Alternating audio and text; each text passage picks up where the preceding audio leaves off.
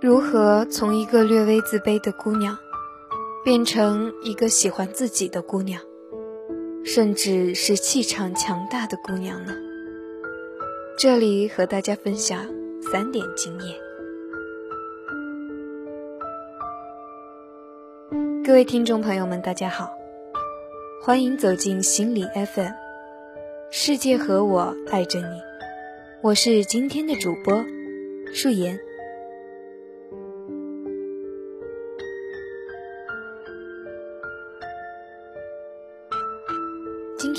我们来分享这样一篇文章，来自于沈清离和张琪的。我终于变成了一个喜欢自己的姑娘。不久前参加同学聚会时，老班长问过一个有点哲学化的问题：“你怎么评价你自己？”对此，大部分同学都回答的比较谦逊，对自己表示不满者居多，而我的回答却比较自恋。我说我对自己挺满意。很喜欢现在的自己。说这句话的时候，我能感觉到自己内心深处的激动，甚至还涌动着一丝骄傲。之所以如此，并不是因为我取得了多么了不起的成就，或是拥有了令人羡慕的物质财富，而是因为，我终于变成了。一个喜欢自己的姑娘。几年前，我从一所二流大学毕业时，还是一个讨厌自己的姑娘。我披着自卑的外衣，视野里全是自我的平庸，动辄就情绪低落，对未来的不确定充满恐惧。而现在的我。有自己的梦想和想法，不太被他人的意见和外界的环境所打扰，内心坚定、平和、喜悦。套用一个流行词汇来说，就是我变成了一个气场强大的姑娘。这种变化给我带来了不少好处，比如活得更真实了，能正视挫折与伤痛了。也变得积极坚定，充满勇气，喜欢自己选择的生活方式，并能从中体悟到乐趣。而这一系列的改变，都来源于人生的三种尝试。第一课，接纳。初入社会时，我总是害怕受到排斥。最大的恐惧就是别人不喜欢自己，所以我努力牺牲原来的生活习惯，去融入集体，一直被从众心理牵着鼻子走。我自小五音不全，唱歌跑调是家常便饭，但 K 歌却仿佛是社交必修课。为了和同事们打成一片，我花了很多时间练习新歌，但还是在 KTV 的热闹氛围下。紧张过度，唱跑了调。我不喜欢上社交网站，但朋友们个个都有开心人人的账号，时不时喜欢秀一把心情。我只好也赶趟登上去，机械化的同大家互踩。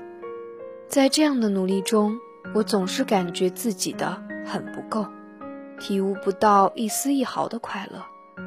更要命的是，我已经这么努力了。周围的人好像还是不太喜欢我，我仿佛一直处在一个小丑的位置上，觉得生活糟透了。但后来我明白了，首先得跟自己好好相处，才能论及他人。可是从前的我却从来不肯接纳自己，所以我试着寻找本然的自己。去接纳自己的真实感受，不再勉强自己去做那些不擅长的事儿。这时候我才发现，自己是安静、内向却不乏智慧的。我开始顺着自己的天性，做一些让自己喜欢的事儿，悄悄地愉悦着自己。慢慢的，却发现自己的号召力和人缘儿，都已经好过从前。原来悦己才是悦人的先决条件。慢慢的，我发现，小众化不一定意味着受排斥。虽然我从此不再参加 K 歌活动，不上人人网。但我有自己同他人相处的方式，一样做得游刃有余。在这个微博泛滥的年代，我坚持写博客，业余时间用来阅读和旅行，交到的朋友越来越多，且没有给周围的人留下不合群的印象。更重要的是，我愉悦了我自己。第二课，专注。每一个对生活充满期望的年轻人，都有自发自觉提升自我的愿望。但怎么提升自我？学习当然是最好的途径。学习专业知识，阅读有营养的书籍，锻炼心理承受能力，学一门外语，聆听名校经典课程。在资讯无比发达的现代社会，用最低廉的成本来充实自己的灵魂与大脑，已经不是一件难事儿。但你不可能做齐你想到的每一件事儿。不过，如果你能将其中的任何一项坚持下去，人生都可能因此变得不一样。我曾试图看完名家推荐的每一部经典大片。利用假期时间学一门小语种，每月读二十本书，坚持练笔。但没多久我就开始懈怠，因为能量被分散了，任何一种尝试都收效甚微。对策当然是删繁就简，摄心一处。从前我读庄子时，好生羡慕。书里个个都是深藏不露的高手。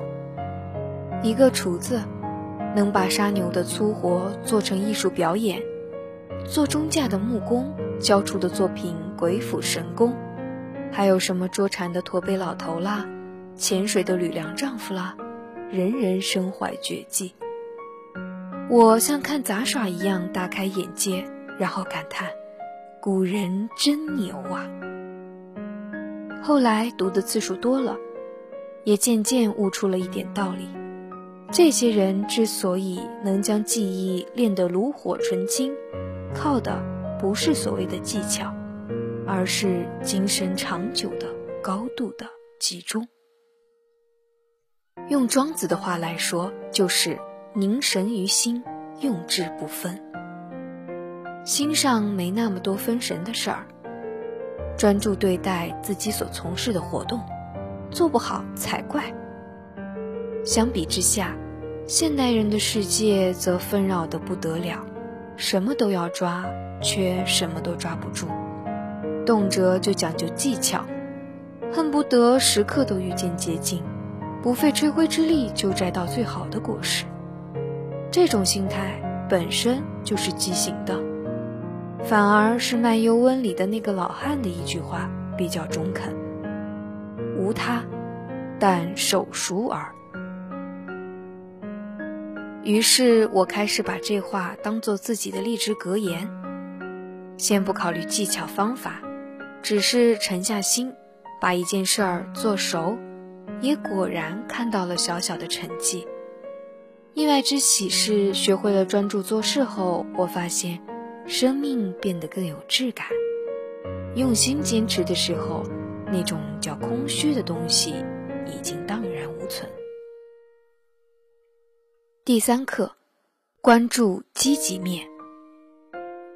励志书里总是教我们，要关注自己想要的、积极的东西，忽略自己不想要的那部分。这话听起来很有道理。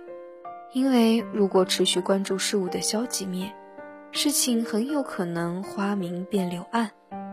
但怎奈，可恶的思维定式不允许我们这么做，总是试图将人们推入担忧、恐惧、愤怒等消极的情绪。我也一直是个爱担心的姑娘，做事时喜欢患得患失，会习惯性考虑做糟了怎么办。我恐惧的东西也非常多，比如贫困、疾病、各式各样的误会和不幸，还有看到他人五彩缤纷的小幸福时，我会下意识产生比较情绪，然后自怜自艾的心思就开始飘满心头。这都不好，我知道，但我还是固执地认为。如果考虑到了那些比较坏的可能性，事情真的变坏时就不会那么难过。如果刚好自己走运，事情没变坏，就可以享受劫后余生的喜悦。直到后来在书上看过一句话：“你知道你的担忧和恐惧浪费了多少能量？如果你能将这些能量和精力。”都用在开发解决问题的创造思维上，你的世界将会发生怎样的改变？看到了这句话，我突然觉得自己应该做些改变。于是我开始下意识提醒自己，不去抱怨，遇事儿先考虑积极面，寻求解决办法，摆脱那些无用的消极情绪的纠缠。开始的过程很辛苦，毕竟同固有思维做斗争不是一件容易事儿。但后来，我居然成功了，而且更意外的是，我突然发现，丢弃了那些消极思维，我竟然没有半点损失，只是变得更有行动力了。就这样，因为上述的三种尝试，我得到了进化过的。较为美好的人生体验，这让我更确信了自己的认知，那就是一切改变都来源于心灵。这句话对大多数人来说并不陌生，但我还是想告诉和当初的我一样的年轻人：只有当你无比认同并努力实践一条经验时，它才会真正为你所用。